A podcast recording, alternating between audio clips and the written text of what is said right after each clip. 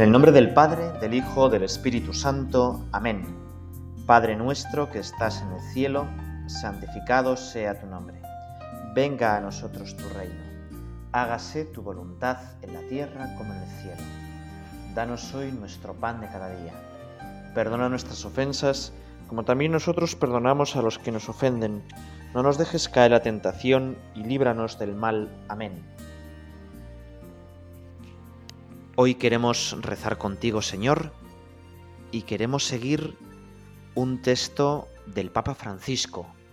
En concreto, es un texto muy bonito que habla mm, sobre los diez mandamientos. Ya sabéis que el Papa Francisco pues ha ido eh, haciendo unas catequesis todos los miércoles sobre los diez mandamientos. Primero empezó con las virtudes.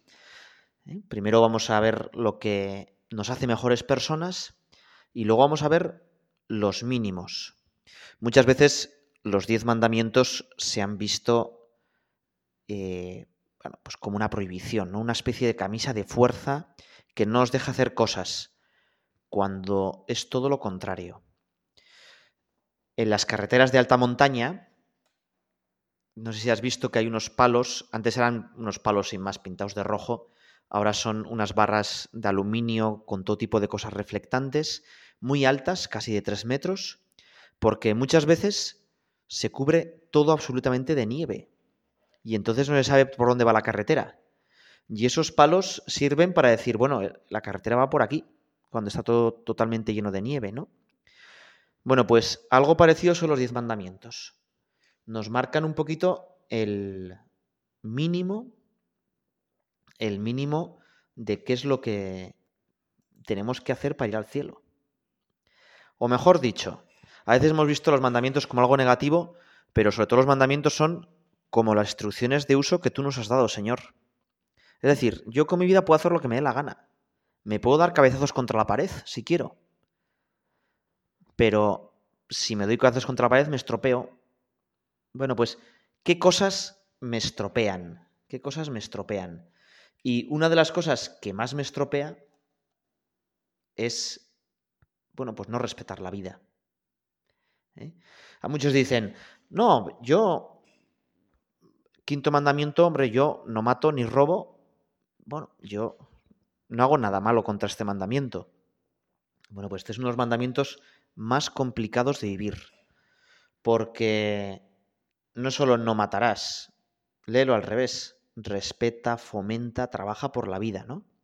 Contra una cultura sobre todo occidental, que podríamos llamar, Juan Pablo II se, atreve a llamar una cultura de la muerte, fomenta, trabaja, haz todo lo posible a favor de la cultura de la vida. Y es que, bueno, algunos chavales cuando vienen a confesarse dicen, no, he matado hormigas. este mandamiento no se refiere a eso. ¿eh? Eh, claro, alguno podría decir, no, es que matar es muy difícil. Bueno, que se lo digan a Nerón, te voy a contar una pequeña anécdota para que te rías. Nerón intentó matar a su madre, una tal Agripina. Y total que es que esta tenía más vidas que un gato. La intentó envenenar tres veces. Pero ella ya suponiendo que su hijo o que alguien la podía envenenar, había ido tomando poquito a poquito veneno, de manera que estaba acostumbrada al veneno. Y las tres veces no murió. Después le hizo una trampa y un falso techo que tenía sobre la cama lo aflojó para que cayera el falso techo sobre, la, sobre ella cuando estaba durmiendo y se, se muriera. Tampoco murió. Tuvo suerte y, y no cayó bien y no la mató. Después le invitó a pasear con una barca que estaba ya mal para que la barca se hundiera. Pero la tal Agripina consiguió nadar hasta la orilla. Y entonces ya Nerón, harto de sus fracasos, mandó llamar a un centurión ¿eh? que la intentó matar y cuando vio ya que ya estaba, estaba a punto de morir,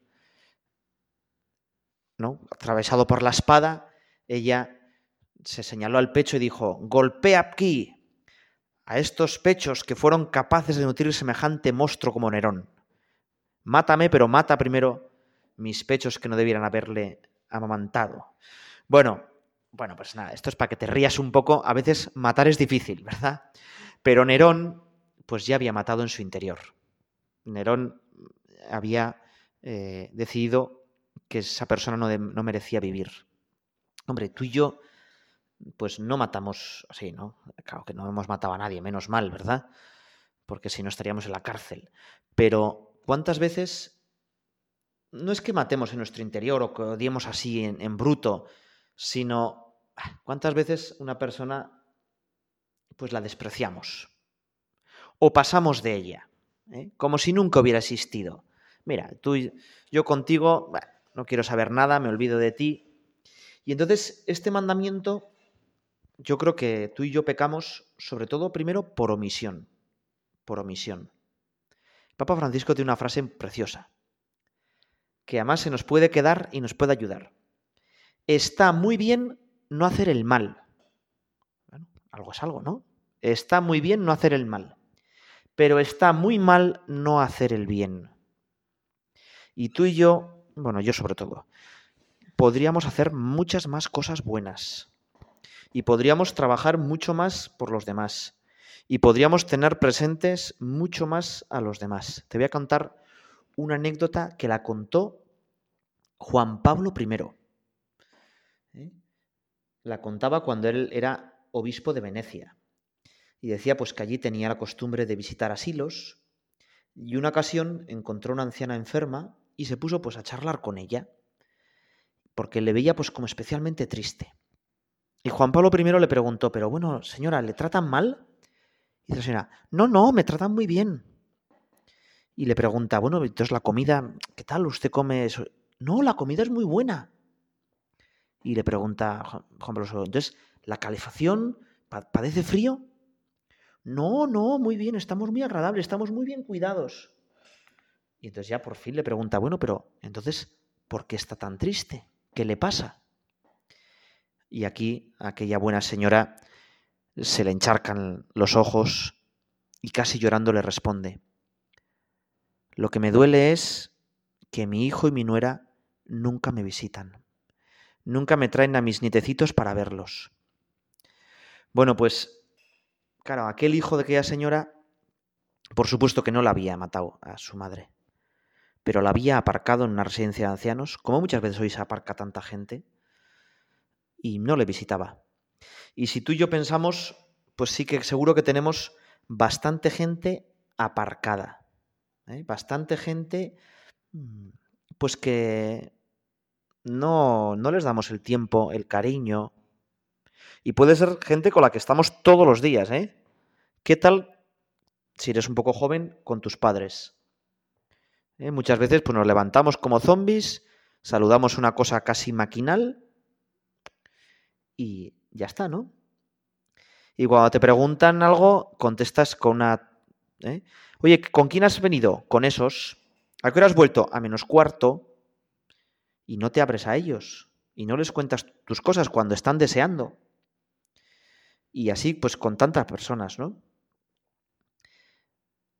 Eh, por eso el Papa Francisco, en esa catequesis que daba, decía que este quinto mandamiento nos señala que todos tenemos una vida noble, digna, muy sensible, y que podemos pecar de muchas maneras. Por ejemplo, pues podemos pecar de indiferencia y matamos a las personas de indiferencia. Decimos a la otra persona, tú para mí estás muerto. O bueno, mejor que no existieras porque así tengo más tiempo libre. En nombre de mi libertad, de mi independencia y mi autonomía, queremos como prescindir de las personas. Somos una especie de Caín. Caín le responde a Dios cuando mata a Abel. Cuando Dios le pregunta, oye, pero ¿dónde está tu hermano Abel? Y Caín le responde, ¿acaso yo soy el guardián de mi hermano?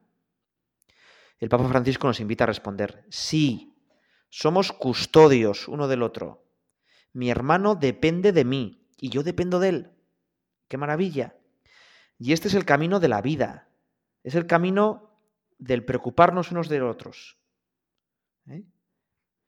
Vamos a pedirle al Señor que no matemos nunca con la indiferencia. Se lo pedimos en esta primera parte de la oración.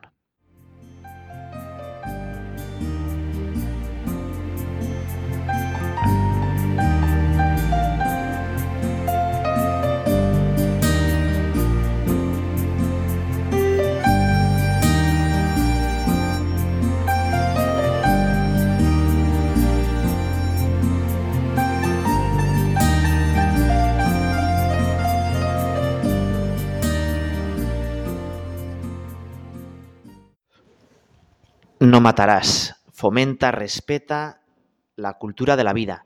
Y podríamos preguntarnos, pero exactamente por qué está mal matar. Claro que todos sabemos que está mal matar, es algo que nos sale solo. Y podríamos decir, bueno, porque a mí no me gusta que a mí me lo hagan.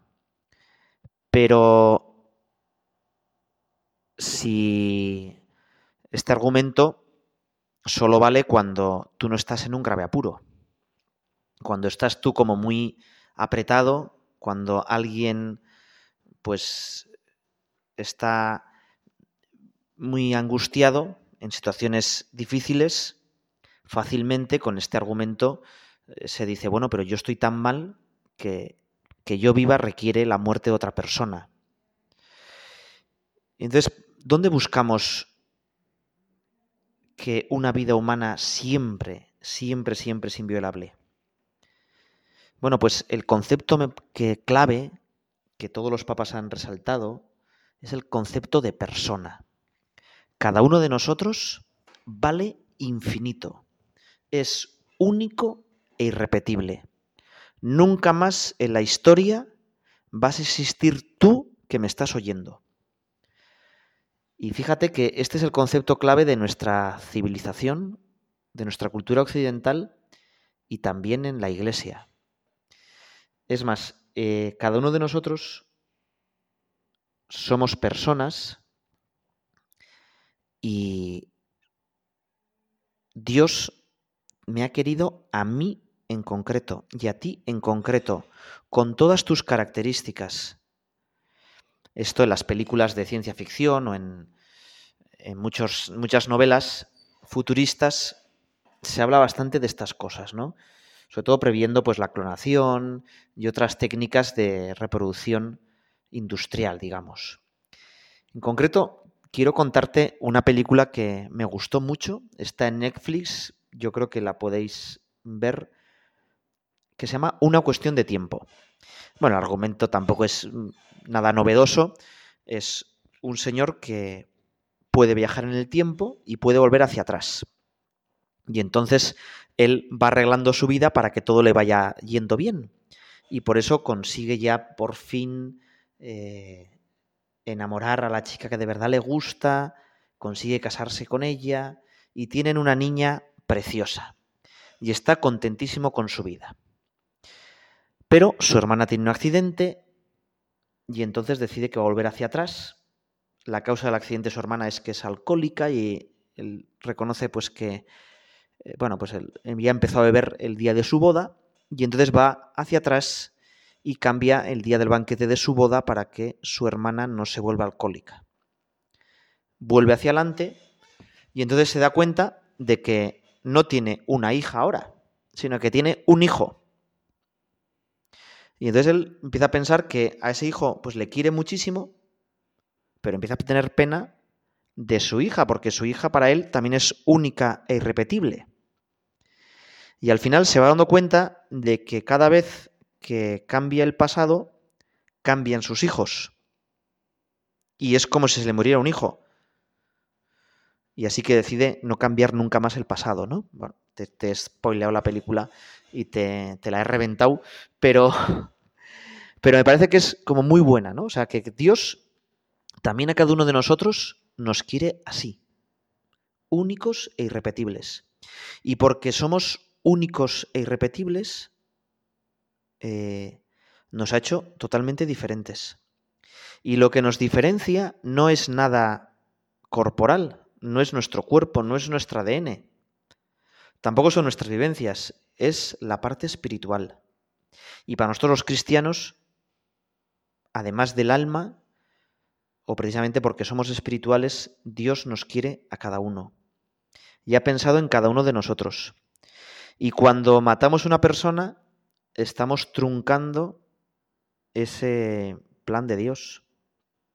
Estamos cortando un hilo de un gigantesco tapiz que Dios tenía pensado. Además, eh, este concepto de persona no es sin más... Cada uno de nosotros no somos sin más alguien como individual, ¿no? Alguien que no depende de los demás, en el que cuanto más autónomo soy, pues mejor. sino que yo voy creando relaciones. Con un ejemplo, igual lo ves más claro. Eh, nosotros no somos unas bolas de metal que vamos chocando con otras bolas de metal y ya está, ¿no? Y cuanto menos choquemos con esas bolas, mejor. Sino que somos como una especie de bolitas de velcro que al chocar con otras bolas nos vamos uniendo a ellas y vamos siendo capaces de hacer más cosas. O si quieres, somos como un hilo que al juntarnos con otros hilos nos entretejemos y hacemos unos tapices preciosos, llenos de color y de armonía. Claro, por eso cuando uno de esos hilos se rompe, sufren todos los demás hilos. ¿Por qué está mal el suicidio? Pues el suicidio está mal. Claro, para una persona que, que dice que su libertad es lo más importante y que es él y solo él, cerrada en sí mismo, individualista, el suicidio no puede estar mal. Sin embargo, el suicidio está mal porque no solo acaba con la vida de esa persona, sino que hiere profundamente a todas las demás que han hecho relación con ella. Y fíjate que este concepto de persona como única y repetible, pero además en relación, es el concepto clave para entender la Trinidad. Tres personas que se aman tanto, que se olvidan de sí mismas y son lo que son sus relaciones. Entonces, este quinto mandamiento, en el fondo también nos está diciendo que tenemos que ser como la Trinidad.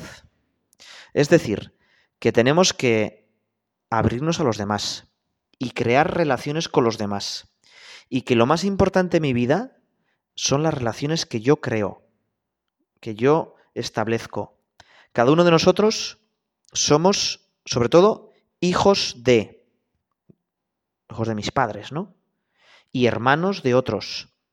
Y a muchos seréis padres o abuelos de otras personas. Y sois hermanos o amigos. Y entonces yo, pues sí, soy alguien individual, único y repetible. Pero ese ser individual, único y repetible, lo utilizo para crear relaciones, para crear eh, unidades superiores. Por eso, no matarás nos está hablando de que todos somos importantes, que cada uno de nosotros vale infinito vale infinito. Eh, y por eso nadie sobra. Y por eso eh, a veces hay gente que mira la moral pues como un cálculo, ¿no? Bueno, pues cálculo de cuánto bien puedo conseguir. O te lo explico de otra manera. Es decir, algunos dicen, hombre, si para salvar la vida de muchísimas personas hay que sacrificar la vida de unas poquitas, pues merece la pena como si esto fuera una, más un ejercicio matemático. Y no es así. Como cada uno de nosotros vale infinito, pues una sola persona no, no, se puede matar a una sola persona para salvar la vida de 500 millones. Porque esa persona vale infinito. ¿Eh? Eh, la oreja de Van Gogh lo explica muy bien. Lo explica muy bien con una canción. Eh, que te la voy a poner pues para que la pensemos y también la recemos cada uno de, nosotros, ¿no?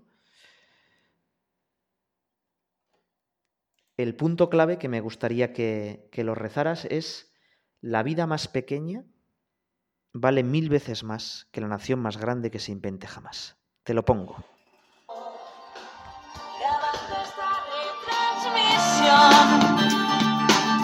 para que suene en el futuro y sirva de lección.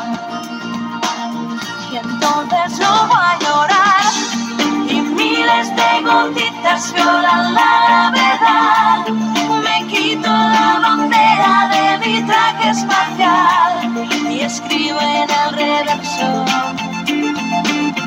Yo soy de la humanidad, la frágil existencia milagrosa y casual. La vida más pequeña vale mil veces más que la nación más grande que se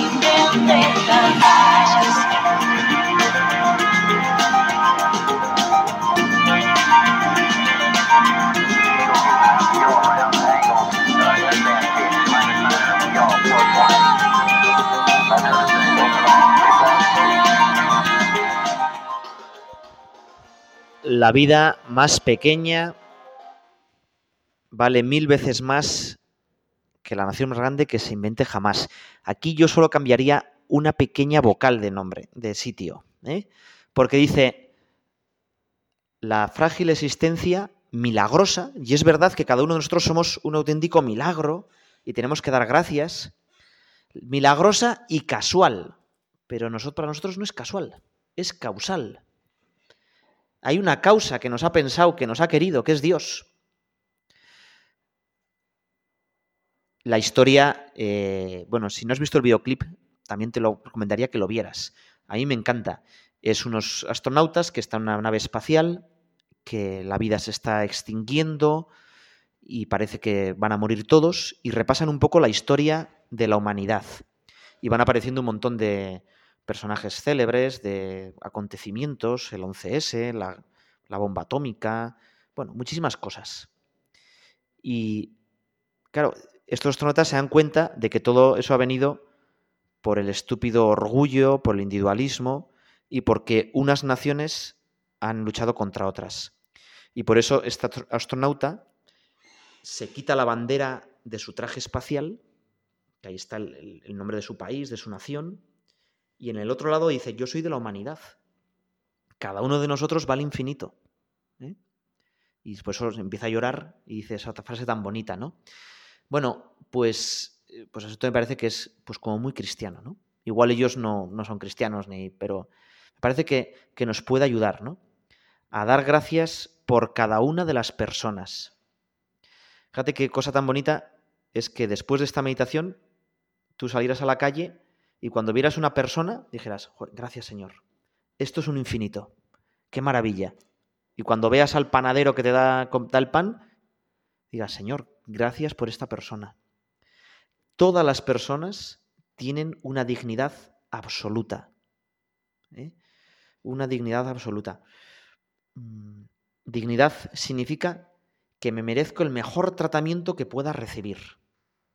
Kant lo decía de otra manera, un poco más fea. ¿eh? Dice que esta dignidad hace que cada uno de nosotros nunca pueda ser un medio sino un fin. Y es verdad. Es decir, nosotros no podemos ser herramientas, no podemos ser cosas. Como dice el Papa Francisco, las cosas tienen un precio y estas pueden estar a la venta, pero que la gente tiene dignidad, la cual es invaluable y vale mucho más que las cosas.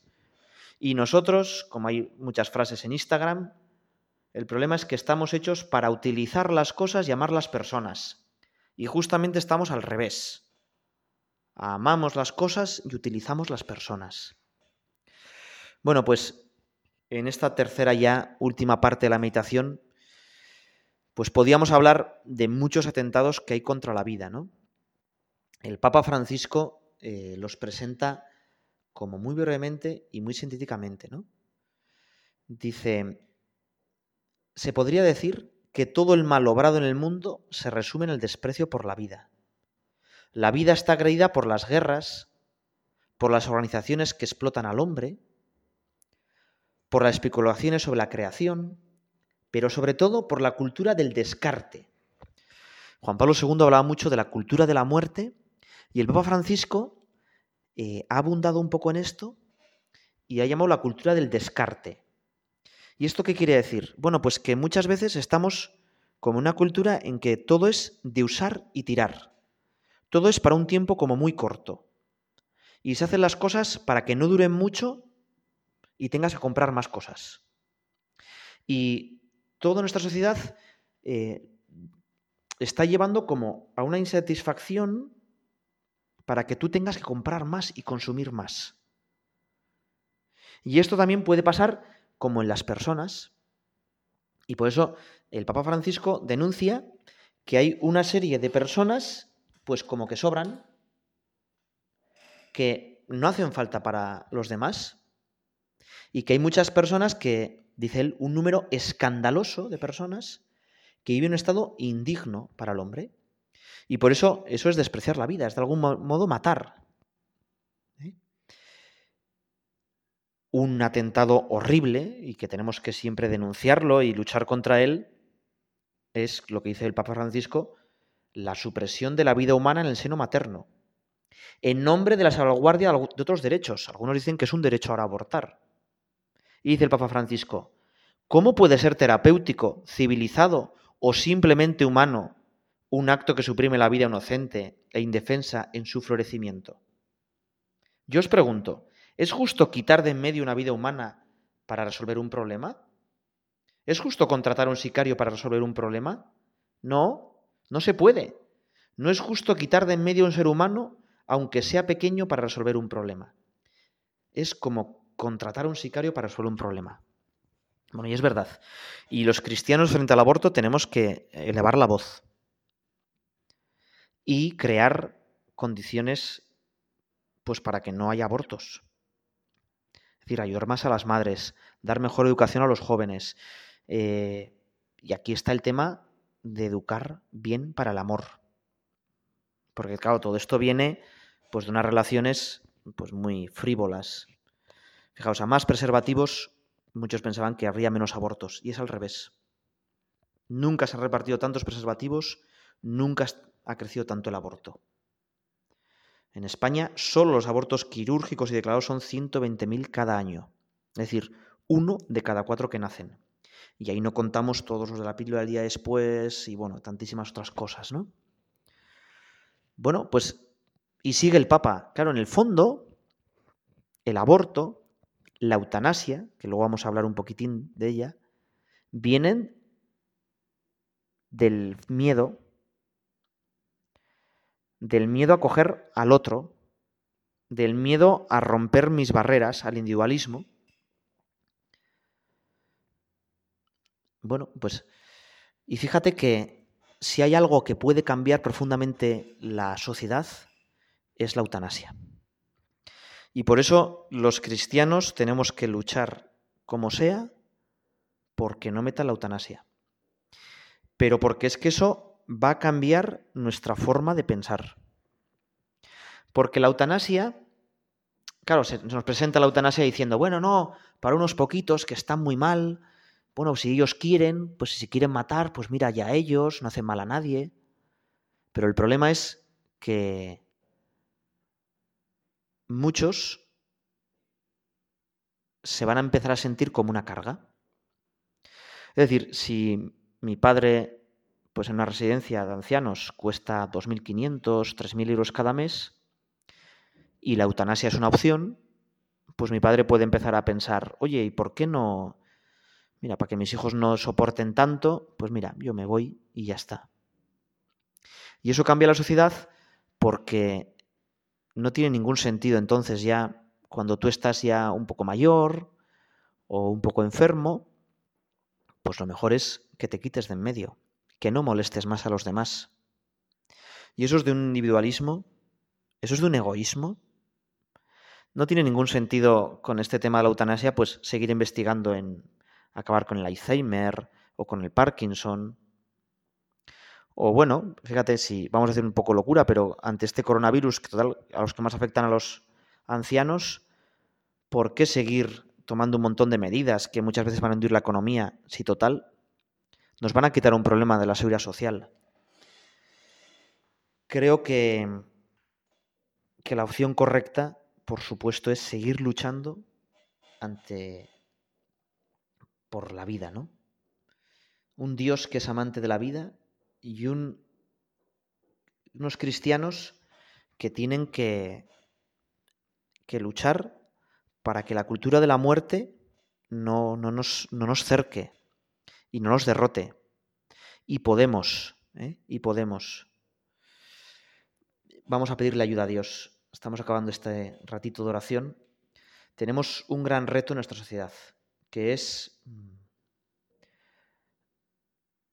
seguir anunciando a este Dios amante de la vida, seguir anunciando que cada vida cuenta, que toda la vida es importante y que precisamente disfrutamos más de la vida cuando rompemos el dualismo y nos abrimos a los demás, cuando nos entretejemos con otros y cuando nos damos cuenta de que cada uno de nosotros tiene un valor infinito. Por eso, quizá nos pueda parecer muy difícil, pero tenemos que seguir eh, luchando por la vida. Santa María, Madre de la Vida, ayúdanos a ser defensores valientes de la vida. Dios te salve María, llena eres de gracia, el Señor es contigo, bendita tú eres entre todas las mujeres, y bendito es el fruto de tu vientre Jesús.